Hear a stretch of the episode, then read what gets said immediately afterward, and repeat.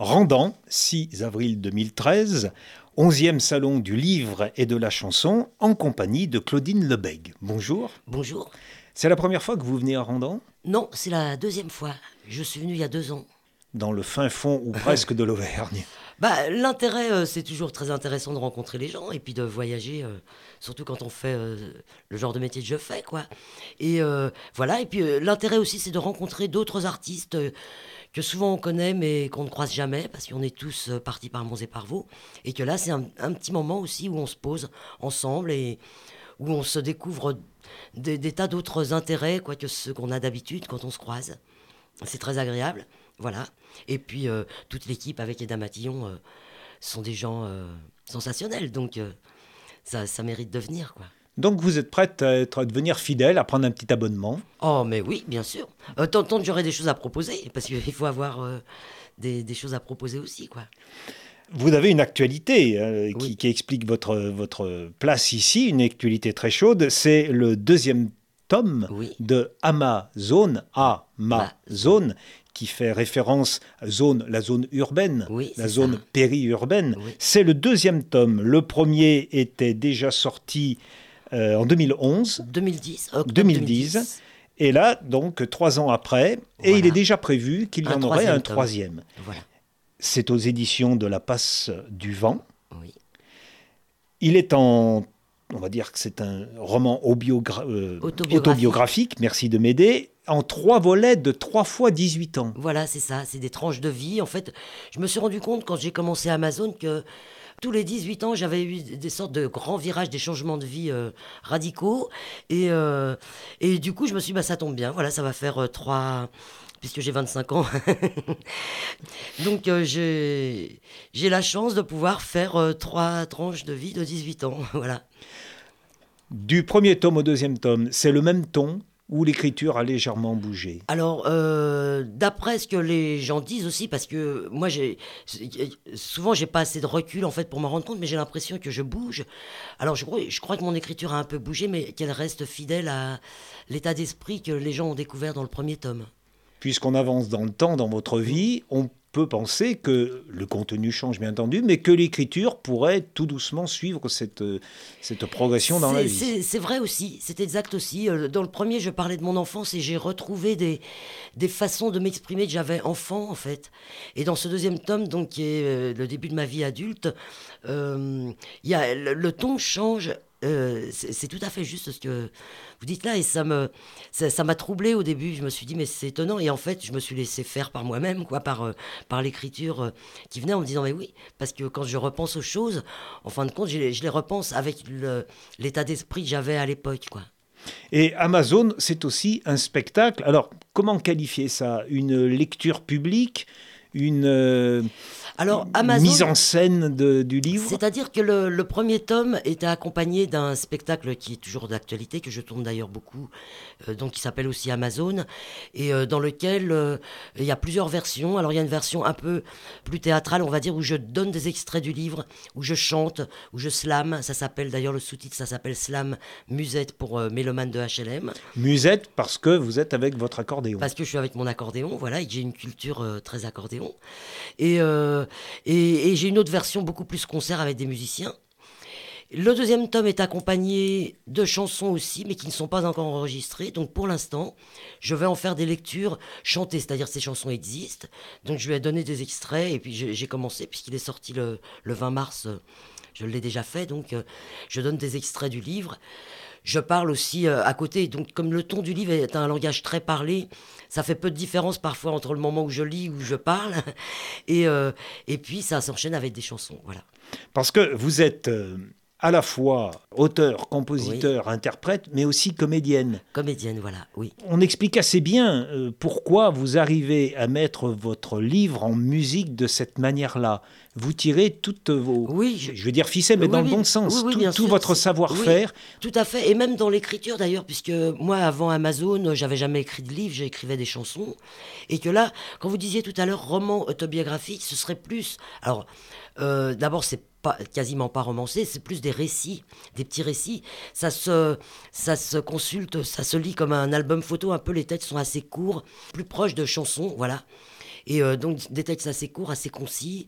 Et donc j'ai mis au service en fait du livre effectivement toutes les, les façons que j'avais d'écrire et de retrouver des personnages comme j'en retrouve en théâtre comme j'investis des personnages en théâtre, je me suis remise dans la peau des personnages euh, dont je parle dans le livre. Quoi.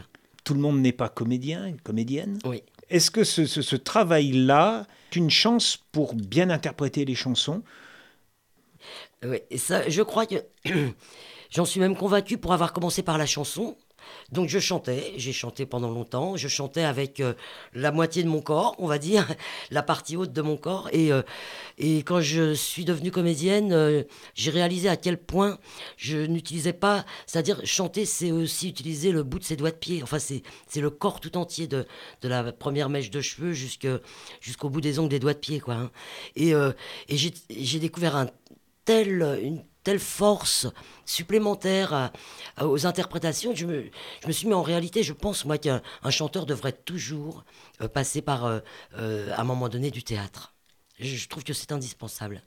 Même parce que là, je parle d'une certaine forme de chanson, on va dire, très interprété, enfin avec du texte, euh, des chansons presque jouées, mais, mais même euh, ce qu'on appelle la pop, etc., euh, qui sont des chansons avec plus de distance dans les textes, sont malgré tout aussi des rôles à tenir, et, je pense que le travail théâtral est bon pour tous les styles de, de chansons. Quoi. Chaque chanson est une petite pièce de théâtre en modèle réduit. Oui, oui, oui, tout à fait. Avec un personnage. un roman, chaque chanson est un roman de Une histoire.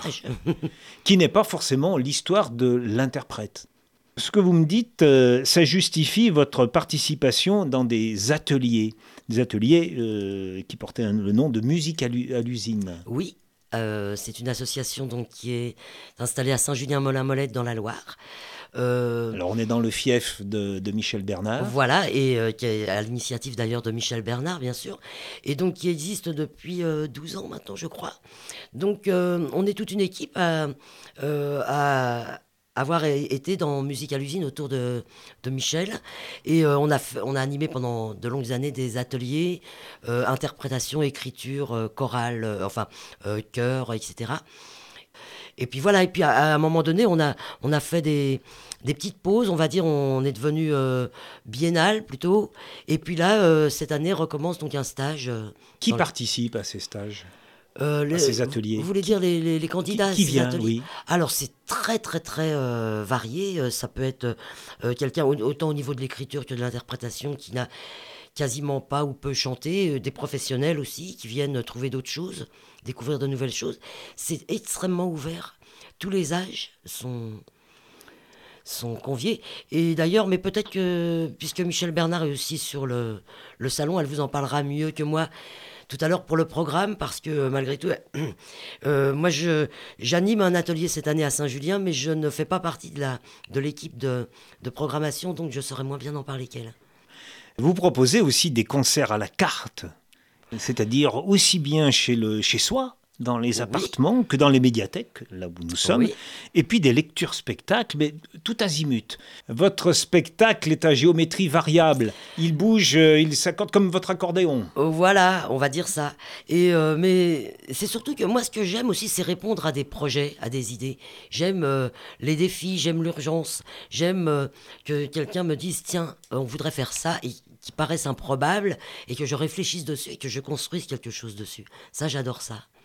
Et sinon, pour ce qui est d'Amazon, effectivement, il est, euh, il est déclinable en plein de versions. Il a une version sonorisée, une version acoustique que je peux faire euh, dans des tout petits lieux pas équipés du tout, euh, etc. C'est de toute façon, de ce que raconte Amazon, ça raconte aussi euh, ça, puisque c'est une histoire qui démarre dans des HLM avec euh, bah, une espèce de configuration un peu très, très réduite où il faut inventer les choses. Il faut toujours inventer pour s'en sortir. dans les banlieues, c'est beaucoup ça. Et donc, bien évidemment, ça correspond à mon état d'esprit et à. Puisque je suis né, moi, dans ces banlieues. À Paris? Euh, Oui, enfin en banlieue parisienne, à Villeneuve-la-Garenne, exactement dans le 92, et que je raconte beaucoup cette vie de banlieue, la naissance des cités dans les années 60. Bien évidemment qu'Amazon, si Amazon, mon spectacle, n'est pas capable de se, euh, de se mouvoir comme ça, euh, ça n'aurait pas de sens. quoi. Dans les qualificatifs qui vous concernent, on trouve assez souvent le, terme guerrier. D'où le clin d'œil avec Amazon. Bien sûr, oui. Ce terme guerrier, il vous, il vous colle un petit peu trop? Vous aimeriez le, lâcher ou l'arrondir le, le, Non, n'y touchez pas. vous le gardez Ah oui, oui. Euh, guerrière, je suis et guerrière, je resterai. Ah oui, tout à fait, oui, parce que... Alors en euh, guerre contre quoi? euh, Contre qui? des quoi, Quelquefois, la guerre, c'est aussi pour... Pourquoi? Bah pour, pour la liberté, pour euh, la liberté de penser surtout, pour euh, l'envie, pour euh, la liberté d'expression, la liberté de réaliser ses rêves. J'ai envie de me... Moi, je me suis toujours battu pour réaliser le plus possible mes rêves, pour, même s'ils sont improbables et même si je sais que peut-être je je n'arriverai jamais jusqu'au bout, mais pour se battre, enfin, c'est-à-dire se battre, pour moi, c'est pas il euh, n'y a, pas la notion forcément de, tuer. Il y a, surtout la, notion de rester debout et de ne rien lâcher, de ne rien lâcher de nos convictions, de ne rien lâcher de, des sentiments profonds qu'on a de l'enfance, qu'on a gardé de l'enfance, et les maintenir jusqu'au bout. Alors oui, bien sûr, je veux garder ce terme-là. Vous me faites penser à un livre qui est paru il y a quelque temps de l'universitaire euh, Pierre Bayard. Il avait écrit un, livre qui a eu un succès, euh, succès étrange, Comment parler des livres que l'on n'a jamais lus il a écrit dernièrement un livre avec le titre Aurions-nous été résistants ou bourreaux? Il revient en arrière dans mmh. l'époque d'occupation et il fait un jeu d'esprit assez, assez curieux, mais il essaye de se projeter une génération plus tôt et dire Mais j'aurais été qui, moi? Eh résistant ou mmh. bourreau eh en ce temps de guerre. Mmh, et on peut tous se la poser. et sa conclusion est que assez naturellement, la nature humaine va s'arrange, s'arrange avec les événements pour essayer de d'échapper d'échapper justement à... Et puis pour garder une image de soi aussi, euh, quelque part... Euh, Bon, nous ne sommes pas dans cette époque, mais quand je vous écoute, j'ai l'impression d'entendre dire je suis en guerre, je suis en résistance. En résistance, c'est tout à fait ça. Mm. Oui, tout à fait. Vous avez chanté dans des circonstances difficiles, dans le métro? Alors, oui, on peut penser que c'est des circonstances difficiles dans la mesure où il faut y aller, hein, quand même. Il faut, euh, il faut oser. Et pour moi, ça a été un de mes plus grands paris, une des choses dont j'ai été le plus fier.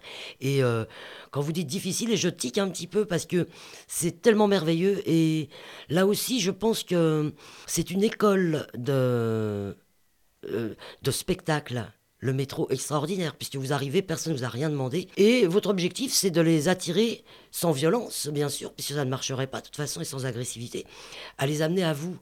Et bah, c'est une sacrée école, ça, quoi. Lorsque la personne qui marche s'arrête. Voilà. Pour vous, voilà. S'arrête et voir. Je repère que quelqu'un s'arrête. Voilà. Et que la personne. Euh, moi, j'ai rencontré des gens extrêmement émus. Enfin, j'ai vécu des, j'ai vécu mes plus grands moments dans le métro, quoi. Et, mais il y a quand même toujours cette image. Moi, je, je rencontrais euh, à l'époque des gens que je connaissais de mon enfance qui étaient catastrophés en, me croisant dans le métro, qui disaient Claudine, mais qu'est-ce qui t'est arrivé? Mais, mais ce qui m'arrivait, c'est que j'étais en train de réaliser un grand rêve et j'étais extrêmement fière et heureuse de moi, quoi. Voilà. Donc, euh, oui, jouer dans le métro, c'est quelque chose d'assez noble, en fin de compte. Pour vous, le plus difficile, c'est le fait de décider d'y aller, de descendre. Mais oui, ça, il faut y aller. Hein il faut y aller le, premier jour, le, premier jour et puis même les premiers temps, parce que moi j'ai joué 4 ans non-stop hein, dans le métro. Mais les premiers temps, et d'ailleurs je, je, le faisais avec le même sérieux que je le faisais dans mes études de musique, quoi. Et parce qu'à l'époque, j'étais à, l'école normale de musique de Paris, je faisais de l'accordéon classique. Et je me suis retrouvé à, aller chanter dans le métro, à réaliser enfin mon rêve, parce que j'ai rencontré la bonne personne qui m'y a emmené, qui était une chanteuse de métro, qui s'appelait Iris, qui est devenue euh, ma compagne de route euh, pendant toutes ces années-là. Je préparais les choses avec le même sérieux que le reste, c'est-à-dire j'apprenais mes chansons euh, parfaitement, enfin, etc. Je, je, payais mon ticket de métro, euh, j'avais un costume, je m'arrangeais pour chanter trois chansons, que les gens aient trois chansons pour faire la quête, parce que je jouais dans les rames. Et puis, refaire une chanson pour leur dire merci, etc. Enfin, c'était un vrai, euh, un vrai travail, quoi. Voilà. Vous avez appris votre métier là? Ah, complètement. Ah oui. Mon métier de chanteuse, d'interprète et de... Et d'auteur aussi? Non, j'écrivais pas du tout à l'époque. Et je pensais même pas que j'écrirais un jour. J'ai commencé à penser que j'écrirais un jour quand j'ai rencontré Michel Bernard. J'avais jamais entendu rien de, de tel quand j'ai rencontré Michel, dans ce qu'elle écrivait dans, dans ses musiques. J'avais pas d'éléments de comparaison. Ça m'a déstabilisé. Je me suis dit, mais, mais qu'est-ce qui se passe C'est un domaine que je connais pas. Et en fait, donc moi j'habitais en banlieue parisienne. Et j'ai remplacé Michel pendant une année sur une, euh, une tournée nationale qui s'appelle le théâtre ambulant Chepalovitch avec les fédérés de Montluçon. Et pendant un an, on s'est croisés, je, on jouait en alternance. Et au bout d'un an, elle a organisé en fait son premier stage chanson à Saint-Julien-Molin-Molette, où elle m'a invité à venir. Euh, on s'est rencontrés là. Moi, j'ai assisté à un atelier d'écriture cette année-là. Je crois que c'était avec euh, Michel Arbatz. Et là, j'ai découvert le monde de l'écriture. Voilà. C'est qu'à ce moment-là. J'avais 40 ans déjà. Une bonne rencontre. Oh bah, plus qu'une bonne, une grande. Vous êtes sensible quand même à tout ce monde de l'accordéon. Michel Bernard joue de l'accordéon. Il y a quand même un, retour avec les femmes. Disons qu'il est beaucoup plus apprécié, je pense. Et euh, maintenant, ça y est, il commence à rentrer dans, dans une catégorie de chansons. Mais je ne pense pas. Chansons réalistes non, non, pas du tout. Vous avez des, tas de groupes, même en rock, etc. Ça, ça se fait de plus en plus. En jazz, enfin, voilà.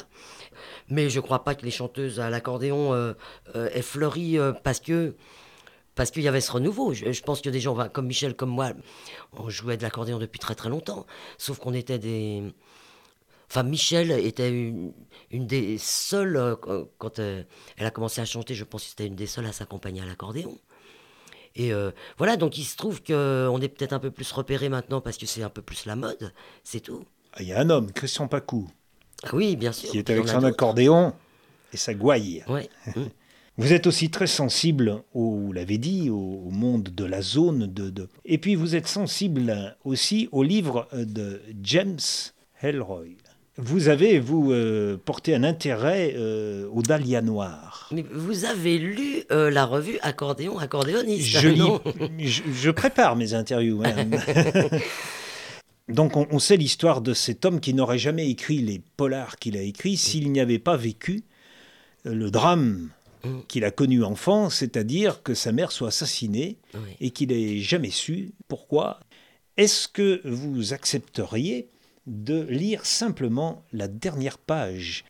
Je suis avec toi maintenant. Tu as fui, tu t'es caché et je t'ai trouvé. Tes secrets n'étaient pas en sûreté avec moi. Tu as gagné ma dévotion. Tu l'as payé au prix d'un étalage public. J'ai pillé ta tombe. Je t'ai révélé. Je t'ai montré à des moments de honte. J'ai appris des choses sur toi. Tout ce que j'ai appris m'a fait aimer plus tendrement encore. J'en apprendrai plus. Je suivrai tes pistes et j'envahirai ton temps caché. Je démasquerai tes mensonges. Je réécrirai ton histoire et réviserai mes jugements à mesure que tes vieux secrets exploseront à la lumière. Je justifierai tout cela au nom de la vie obsessionnelle que tu m'as donnée. Je ne parviens pas à entendre ta voix. Mais ton odeur est là et je sais le goût de ton haleine. Je peux sentir ta présence. Tu viens te frôler à moi. Tu n'es plus là et je veux plus. Plus de toi il me semblait que le rythme de ce texte ressemblait, avait une certaine famille avec votre écriture. Ah bah complètement, et ça m'a troublé parce que je me souvenais pas du tout de. Euh, mais celui-là, est-ce que. Si, si, je l'ai lu, mais je, ça m'a vraiment troublé, et puis parce que euh, c'est quasiment, je me dis, euh, ce que j'aurais pu écrire ou ce que pourrait écrire mon fils, quoi. C'est. Bon, merci. Non, Merci, merci à vous d'avoir accepté de, l'avoir lu. Si j'avais une chose à, dire, à penser, puis qui, qui m'obsède un petit peu euh, actuellement, c'est celle-ci, ne, ne, rien lâcher. Résistons. Résistons. Merci, Claudine Lebègue. Merci.